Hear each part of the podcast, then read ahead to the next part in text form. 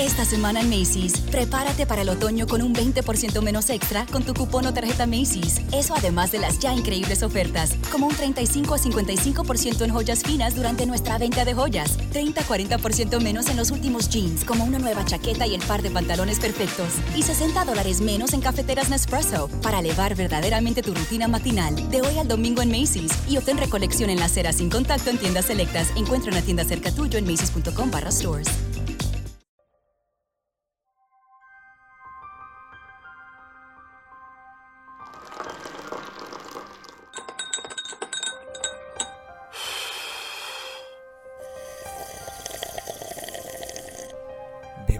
Bienvenidos a Sorbos de Suspenso Podcast.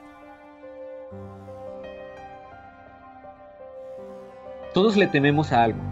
Por favor, trata de recordar algo que en estos momentos te asuste o que en algún punto de tu vida te haya dado miedo. Podrás ver personajes, situaciones extrañas, personas peligrosas o incluso objetos potencialmente dañinos en tu lista.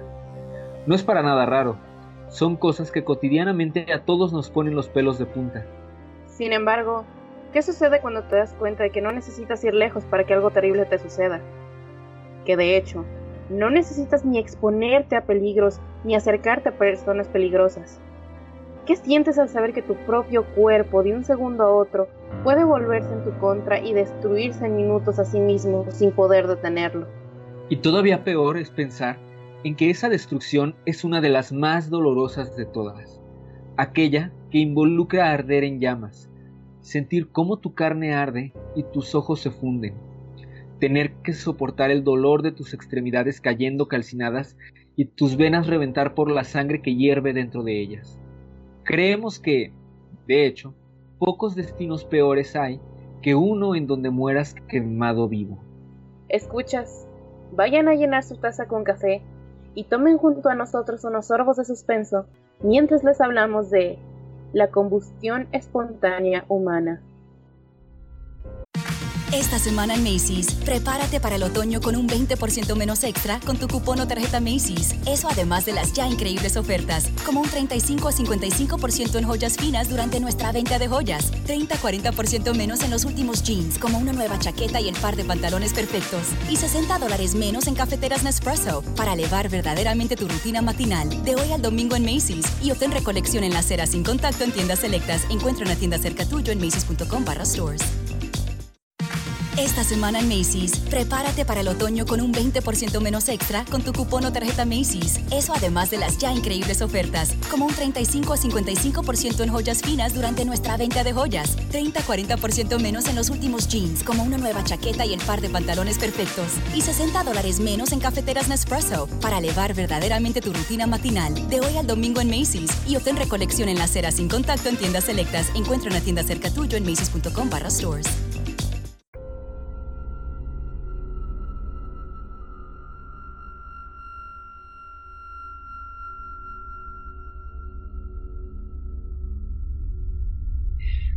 Bienvenidos a este nuevo episodio en Sorbos de Suspenso Podcast.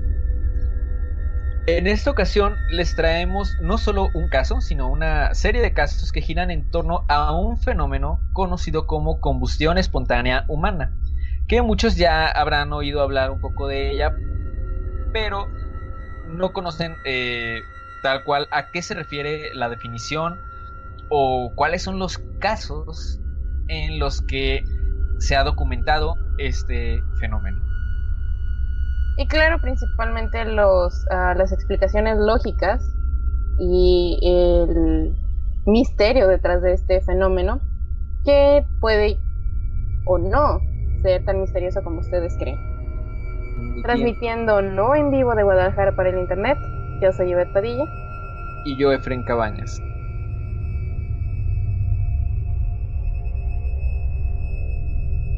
La combustión espontánea humana es un supuesto fenómeno donde el cuerpo de una persona arde por completo sin exposición a fuentes de calor externas. La creencia del fenómeno se basa en algunos casos raros en los que se han encontrado los restos incinerados del cuerpo de una víctima en circunstancias donde no se puede determinar fácilmente la causa de la combustión. En la mayoría de los casos, las víctimas han sido encontradas totalmente reducidas a cenizas en su vivienda, aunque la habitación y los objetos a su alrededor presentan poco o ningún daño causado por fuego.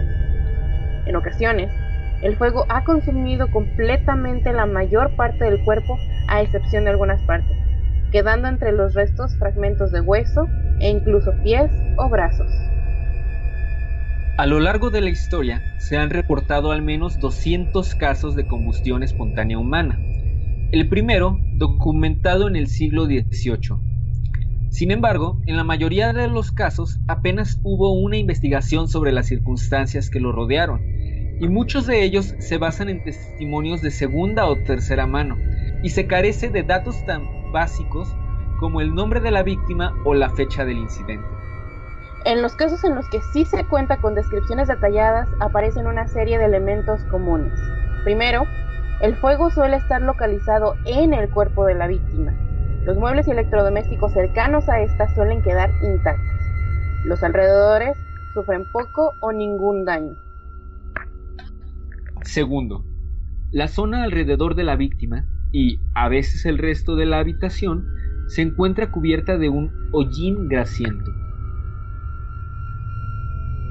Tercero, casi siempre las víctimas tienen algún problema de movilidad, invalidez o sobrepeso, o se encuentran incapacitadas, es decir, están bajo consumo de alcohol o barbitúricos, entre otros. No, pues si son gordos, pues ya vale madre. ya no escapé de esto, amigos. Espera la explicación. Cuarto. Solo, solo soy honesta. Cuarto. En todos los escenarios hay alguna posible fuente externa de ignición. Quinto. Nunca hay testigos oculares del momento del suceso. Casualmente. Ajá. O sea, nadie lo ha visto, pero pues hay 200 casos. Y último, las víctimas tienden a ser adultos mayores. No sé si con la edad nos hagamos más flamables o algo así. Que tu tesis sea sobre eso. Los defensores de la existencia del fenómeno han discrepado durante años sobre la posible causa del fenómeno. Recientemente algunos han propuesto como razón más probable de su ocurrencia el inicio de un fuego no espontáneo con efecto mecha. Esto lo explicaremos más adelante. A continuación vamos a describir algunos de los casos más relevantes. El primer caso es el de Nicole Millet. Aunque existen historias anteriores, el primer caso de muerte atribuida a la combustión humana espontánea con fecha conocida ocurrió en 1725.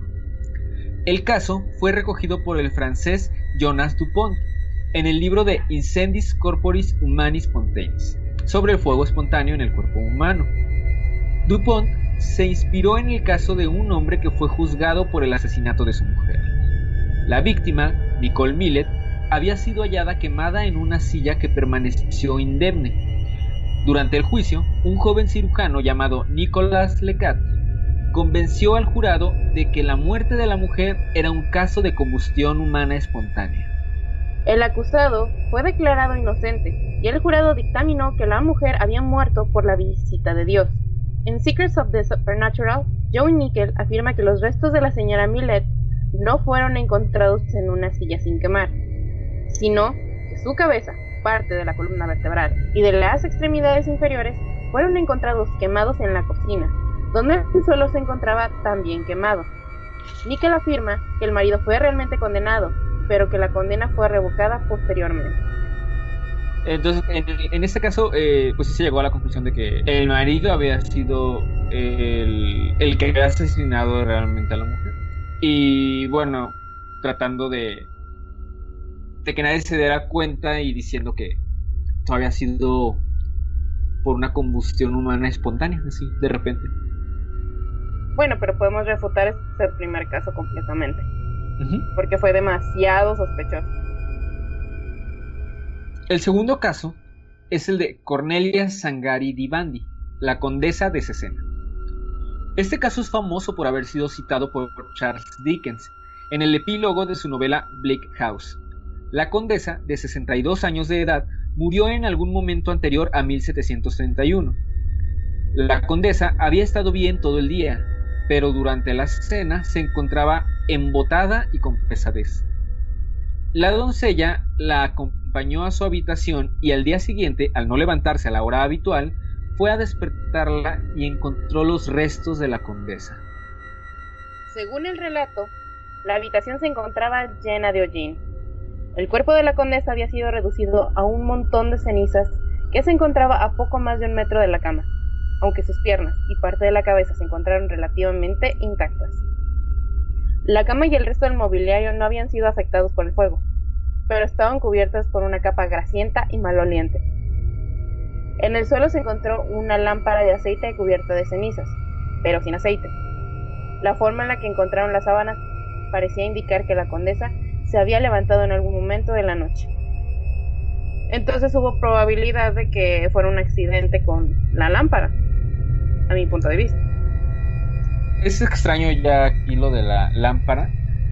O sea, bueno, aquí ya con esos dos casos podemos empezar a, a encontrar estas similitudes, como el hecho de que sí había algo que pudiese haber ocasionado el fuego, pero que fuera del cuerpo no había como nada realmente afectado por, por el fuego como tal, más que el cuerpo de la, de la víctima, de la persona.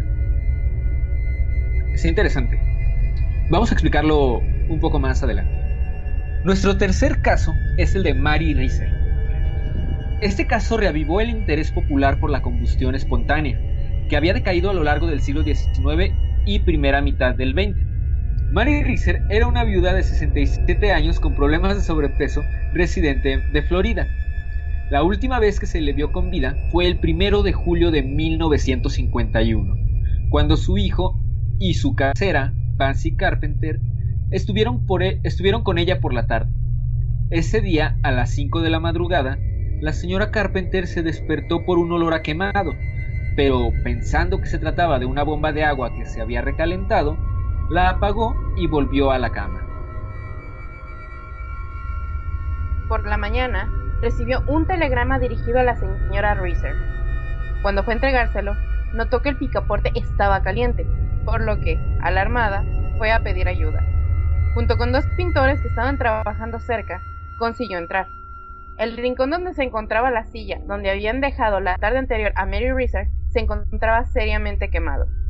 Los más de 75 kilogramos de peso de la señora Richter se habían reducido a cenizas, y solo su pie izquierdo era identificable.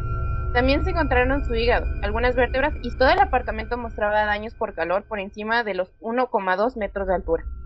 Las paredes estaban cubiertas con un hollín grasiento, un espejo se había roto y varios objetos de plástico se habían fundido. Por debajo de esa altura, la única evidencia de fuego era una pequeña zona circular quemada donde había estado Mary Reiser. Un reloj de pared también fue afectado por el calor y se paró a las 4.20 de la madrugada. El hijo de la señora Reiser declaró que, cuando dejó a su madre, se encontraba fumando un cigarrillo y se había tomado dos cápsulas de seconal, un barbitúrico. El informe de la policía concluyó que Mary Reiser se había quedado dormida con un cigarro encendido, que éste prendió su bata y el cuerpo se consumió por la combustión de sus tejidos grasos. Conclusión, no fumen muchachos. Que bueno, este caso ya está un poquito más... Bueno, ya adentrándonos en lo que es extraño o paranormal. Porque bueno, yo me imagino que un cigarro no es capaz de hacerles a una persona y que la persona no sienta o no se pare o para apagar su bata. Bueno, es que aquí también entra el hecho de que se vea tomado los barbitúricos. O sea, sí, pero al nivel de quemarse vivo y no. Es que se tomó dos. ah, no, pues sí, ¿verdad? Eh, nuestro cuarto caso es el de John Irving Bentley, que era un doctor, cirujano retirado de 92 años. El 4 de diciembre de 1966, unos amigos estuvieron de visita en su casa y se fueron alrededor de las 9 de la noche. A la mañana siguiente, Gosnell, un empleado de la compañía eléctrica, fue a revisar el contador del Dr. Bentley. Dado que Bentley tenía problemas de movilidad y solo podía, caminar con su andador, Gosnell tenía permiso Gosnell tenía permiso de este para entrar en el sótano siempre que fuera necesario. Cuando bajó al sótano, Gosnell notó un extraño olor y un hollín a su lado, por lo que subió al piso a investigar. El dormitorio estaba lleno de humo y en el cuarto de baño encontró los restos de John Bentley. Lo único que quedaba de él era un montón de cenizas y su pie derecho. Cerca de los restos estaba su andador, con los mangos de plástico todavía intactos. Al parecer, el doctor Bentley era un fumador de pipa empedernido y bastante descuidado. En su armario se encontró ropa con quemaduras de tabaco. Aquí en todos estos casos podemos encontrar eh, nuevamente las similitudes que habíamos mencionado al inicio. Son personas que eh, son ya de edad avanzada, tienen problemas de movilidad, algunas con, perdón, con sobrepeso. Eh, hay algún objeto eh, que pudiera haber iniciado el fuego. Y, sobrevive el pie. Es, es que eso está. bueno, es que ya que llegamos a la explicación, es que de verdad al final todo suena relativamente lógico relativamente es la palabra clave, pero ok, vamos a la explicación. Es como cuando dices algo súper seguro, pero al final dices creo, y ya con eso te salvas de que digan que, que tú habías dicho eso. creo. Vamos a pasar a las explicaciones. Uno de los principales argumentos utilizados por los defensores de una causa paranormal de la combustión humana espontánea es que el cuerpo humano está compuesto principalmente por agua por lo que no ardería muy bien. Sin embargo, en muchos casos de combustión espontánea, los cuerpos de las víctimas fueron reducidos a cenizas. Para llegar al cuerpo a tal estado, se necesitan temperaturas de más de 1700 grados centígrados. Incluso, Incluso en los, en los modernos crematorios que trabajan con temperaturas de 870 a 980 grados centígrados, los huesos no se consumen completamente y tienen que ser molidos. El mayor problema que aparece al estudiar las alegaciones de combustión espontánea es la falta de datos. Como ya comentamos, generalmente no existen datos básicos como el nombre de la víctima o la fecha del suceso. Además, en los casos que sí están documentados, existen la serie de elementos comunes que comentamos al inicio. El fuego suele estar localizado en el cuerpo de la víctima. Los muebles y electrodomésticos cercanos a ella suelen quedar intactos. Los alrededores sufren poco o ningún daño. La zona alrededor de esta y a veces el resto de la habitación se encuentra cubierta de un hollín grasiento. El cuerpo de la víctima suele quedar mucho más quemado que en un incendio convencional. Las quemaduras, sin embargo, no se distribuyen uniformemente por todo el cuerpo. El torso suele quedar muy gravemente dañado, a veces reducido a cenizas, pero las extremidades a veces quedan intactas o poco dañadas. Todos los casos ocurren en el interior de edificios. Casi siempre las víctimas tienen algún problema de movilidad, invalidez o sobrepeso, o se encuentran incapacitadas. En todos los escenarios hay alguna posible fuente externa de ignición. Nunca hay testigos oculares del momento del suceso. Las víctimas son encontradas un largo tiempo después de ser vistas con vida por última vez, típicamente más de seis horas. Las víctimas en los casos citados tienden a ser adultos mayores. Las explicaciones racionales de estos sucesos se engloban en dos categorías básicas, crímenes y el efecto mecha. No es extraño que un criminal intente quemar a su víctima con la intención de encubrir el asesinato. Por ejemplo, en el caso de Nicole Millet, su marido fue detenido y, y, condenado en primera instancia.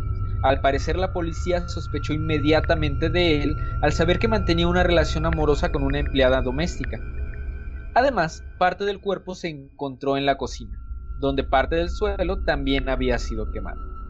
Este, bueno, este caso ya habíamos mencionado también eh, que quedaba ya descartado como un caso de combustión espontánea humana. Existe un caso que no mencionamos, el caso de la condesa von Worlitz, que también se engloba en esta categoría. En 1847, el conde Wurlitz llegó a casa y no pudo encontrar a su esposa. Cuando se forzó la puerta de su habitación privada, se halló su cuerpo parcialmente incinerado. La habitación había sufrido daños por el fuego y estaba desordenada, con una puerta y las ventanas rotas. Las velas de la habitación también se habían fundido. Surgió la cuestión de si esta muerte, en una habitación aparentemente cerrada, había sido provocada por la combustión espontánea. Tres años después, un hombre llamado Stuff, antiguo sirviente de la condesa, fue acusado de su asesinato. Fue arrestado, juzgado y condenado.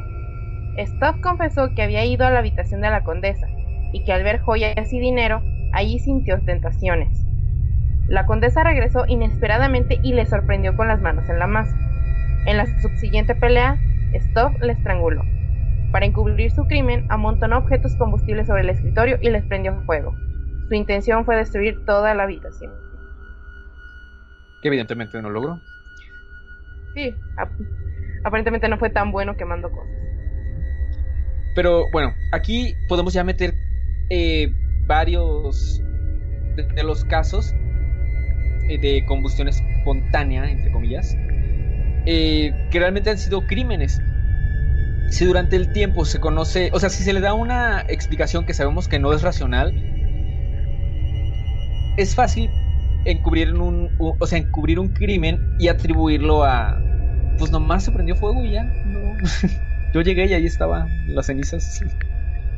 Entonces, gran parte de los, de los casos se pueden tomar simplemente como, como crímenes, que, que no fueron bien investigados y que si durante la época ya estaba mucho, muy arraigada la creencia de, de que existía este fenómeno,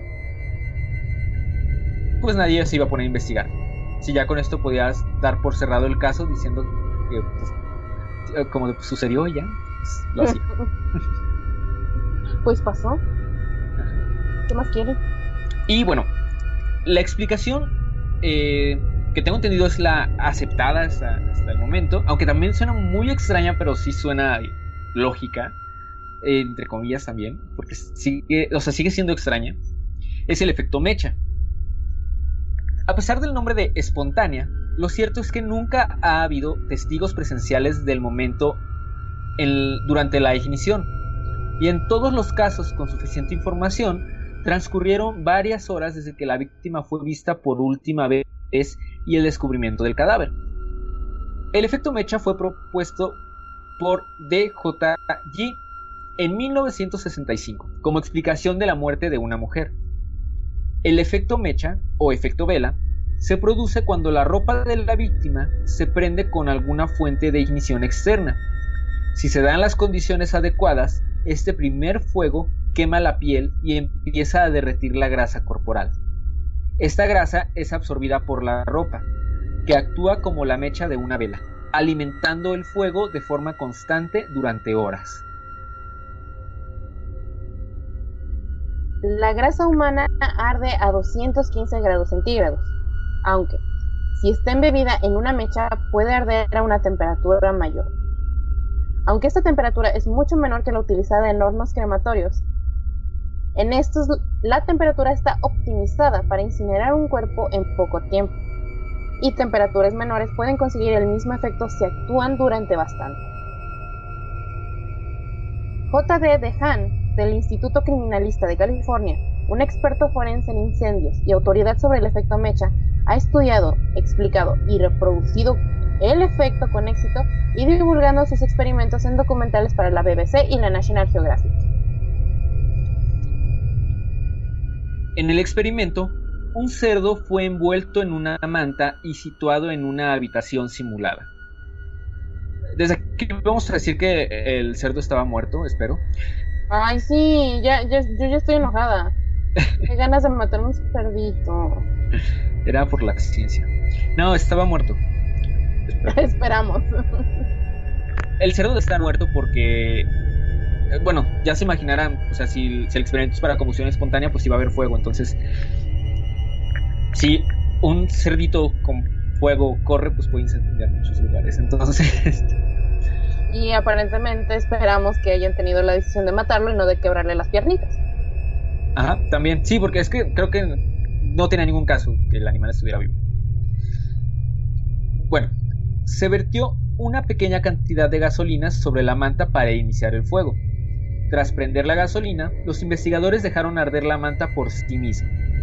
La temperatura del fuego fue medida regularmente y era de solo unos 800 grados centígrados.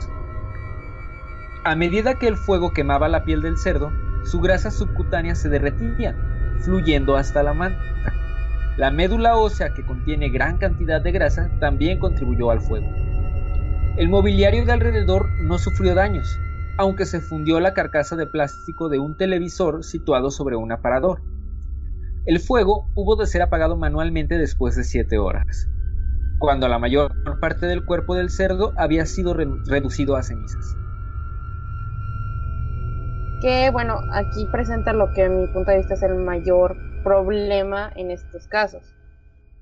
El fuego mágicamente se apaga solo y no llega a, otros lados. Por ejemplo, la mujer que fue quemada cerca de su cama, para las personas que saben un poquito de la vida, eh, prender un colchón es relativamente fácil y es imposible de apagar. Eh, los bomberos cuando llegan a una casa y ven que el, colchón se incendió, pues de alguna manera es como de, bueno, ya valió madre esto. ya ahí tienen que pelearse para ver cómo, cómo apagarlo. Y sí, me resulta extraño que casualmente todos los casos Sí, en muchas ocasiones el mobiliario, tal vez una silla, pero nunca se prendía fuego a la habitación y nunca se destruía completamente el lugar. Era, era mágico, casi el fuego. o sea, de hecho, cuando tú lo piensas, eh, o al menos yo el concepto que tenía como antes, antes de hacer la investigación de la combustión espontánea humana, no tenía pensado que fuera realmente como el fuego como tal, o sea, como las llamas sino como que pues por alguna razón pues la gente empieza, o sea, a subir la temperatura. O de cierta forma pues sí debería haber fuego, pero prácticamente se convierte en, cenizas. O sea, y es lo que se comentaba, que el daño era bastante, o sea, mucho, más que el que habría en un incendio común y corriente. Bueno, yo se me los imaginaba como gigantes, así como gritando llamas a mí y prendiendo con este experimento, los investigadores explicaron las siguientes características de la combustión espontánea. 1. El fuego está altamente localizado. Las llamas tenían menos de 50 centímetros de alto, por lo, que, por lo que el fuego normalmente no se propaga a los muebles cercanos. 2. El cuerpo resulta severamente quemado. El fuego, relativamente no muy caliente, puede arder durante un largo periodo de tiempo, como ocurrió al ser alimentado por la propia grasa corporal de la víctima, lo que explica por qué el cuerpo puede arder durante tanto tiempo. Y 3. Los electrodomésticos situados sobre aparadores o similares no se incendian. El fuego calentó continuamente el aire y produjo una corriente de convección. Pero los objetos circundantes no se quemaron, fueron solamente afectados como los escenarios conocidos, es decir, como el derretimiento de los plásticos, entre otros.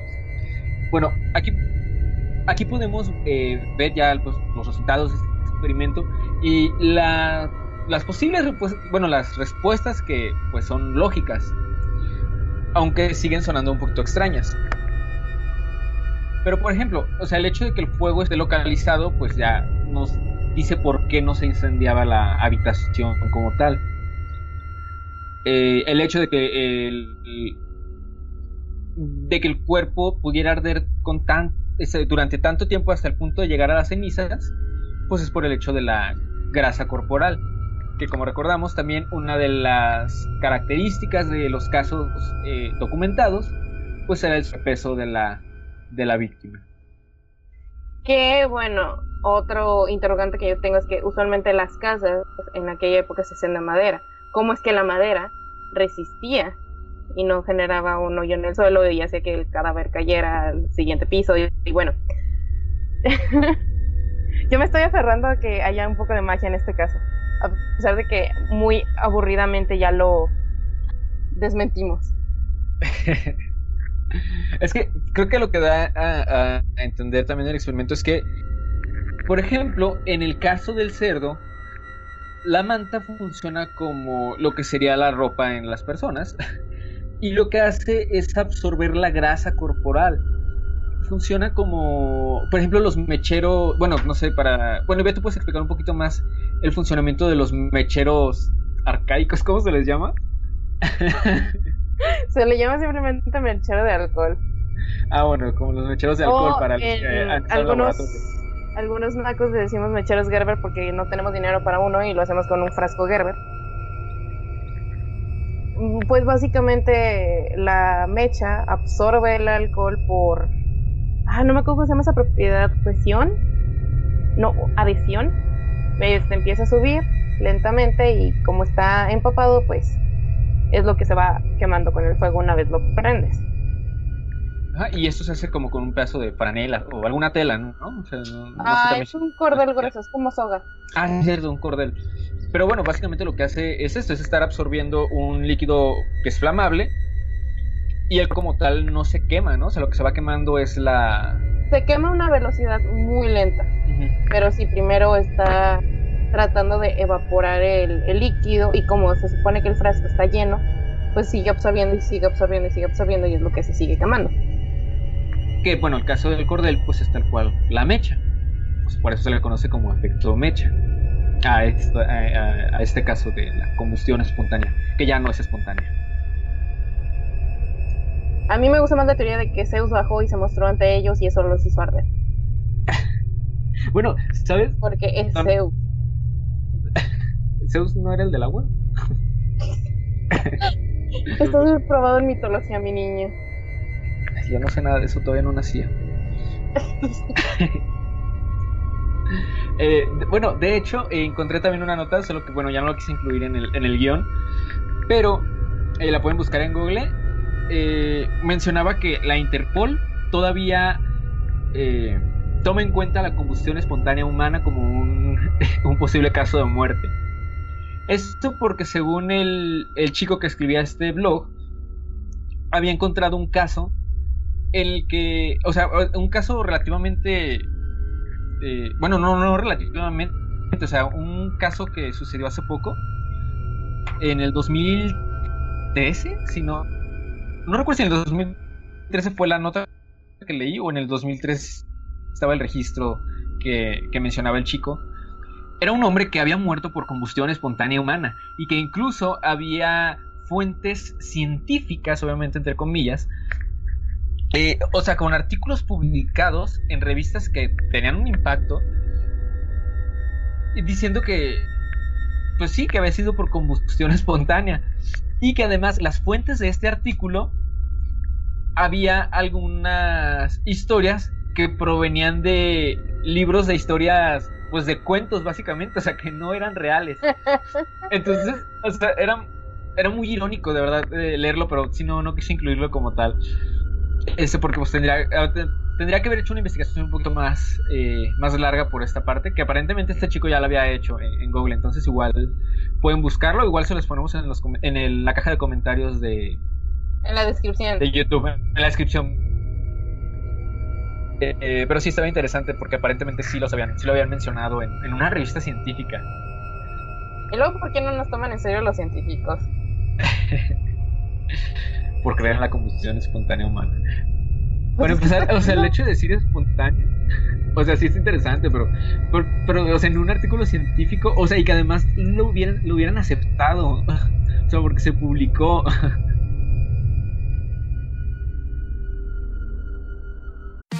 Esta semana en Macy's, prepárate para el otoño con un 20% menos extra con tu cupón o tarjeta Macy's. Eso además de las ya increíbles ofertas, como un 35 a 55% en joyas finas durante nuestra venta de joyas, 30-40% menos en los últimos jeans, como una nueva chaqueta y el par de pantalones perfectos, y 60 dólares menos en cafeteras Nespresso para elevar verdaderamente tu rutina matinal de hoy al domingo en Macy's y obtén recolección en la acera sin contacto en tiendas selectas. Encuentra una tienda cerca tuyo en macy's.com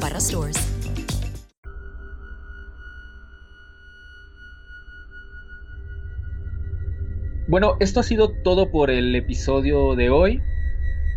Esperamos que les haya gustado.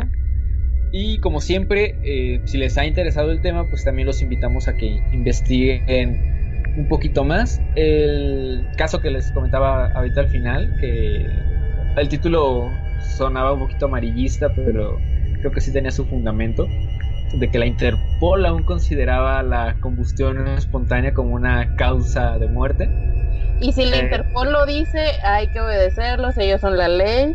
Así que arder de la nada es posible, he dicho. Bueno, los invito a que lean este, este blog y que nos manden un mensaje si ustedes creen que sí puede, que sí creen que, que puedan arder de la nada, porque, porque espontáneo significa prácticamente eso, que de la nada puede suceder. Los antiguos griegos creían que uno ardía de forma espontánea cuando veía a los dioses en su forma original. Así que tal vez sí puedes arder porque Zeus se te presenta cuando anda de pillo queriendo tirar contigo, porque pues Zeus. Efren no entiende esta referencia porque nunca escuchó la canción de Zeus, así que No, todos díganle "Bú". Perdón. Eh, esperamos de verdad que les haya gustado. Recuerden que pueden dejarnos un comentario con su opinión, con alguna sugerencia, con quejas también, si quieren, no los vamos a limitar. En cualquiera de nuestras redes sociales nos encuentran en Instagram, en Facebook, estamos en YouTube y en Spotify. Y también eh, les recordamos eh, que el próximo lunes vamos a publicar la segunda parte de Óbice, el cuento escrito por Ivette, que esperamos que les haya gustado mucho. Esperamos que los haya dejado intrigados lo suficiente como para volver. Eh, eh, reitero que es un placer que a quienes le dieron la oportunidad de escucharlo y pues en general a todos los que han estado pendientes de nuestros episodios, les invitamos a que por favor se sigan cuidando mucho, quédense en su casa, sigan las medidas sanitarias que les dé eh, su gobierno local o en su defecto su gobierno de, de su país, porque pues las cosas están difíciles y entre todos tenemos que cuidarnos. Esperen la segunda parte de- del cuento. eh, la verdad es que vale mucho la pena. Yo, para serles honesto, lo estaba leyendo al mismo tiempo que lo grababa. que yo le pedí varias veces que lo hiciera. Pero, pues sí, o sea, lo estaba grabando mientras lo leía por primera vez. O sea, sí me regresaba por lo menos un párrafo, pues para darle un poquito de intención. Pero la verdad es que yo iba conociendo también la historia. Y es muy buena, de verdad, de verdad. eh, les va a gustar mucho el final. Yo me divertí muchísimo eh, narrándolo. Y de verdad esperamos que les guste. Eh, también, entre otras cosas, la próxima semana vamos a tener un episodio especial de Diálogos No Nocturnos que tiene algo que ver, pues, con lo que es el Día del Niño y ya saben, esas cosas. Y también el episodio de la próxima semana, igual, pues hablaremos de algunas cosas de niños.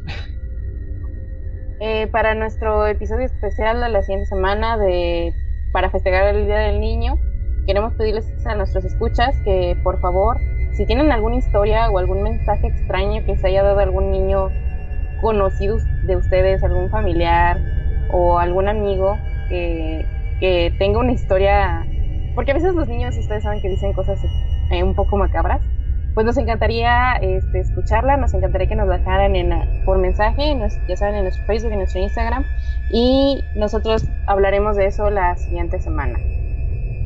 Eso es todo de nuestra parte. Eso es todo de nuestra parte de Guadalajara para el Internet. Yo soy Yvette Padilla. Y yo, Efren Cabañas, detrás de micrófonos, Matt Sepúlveda.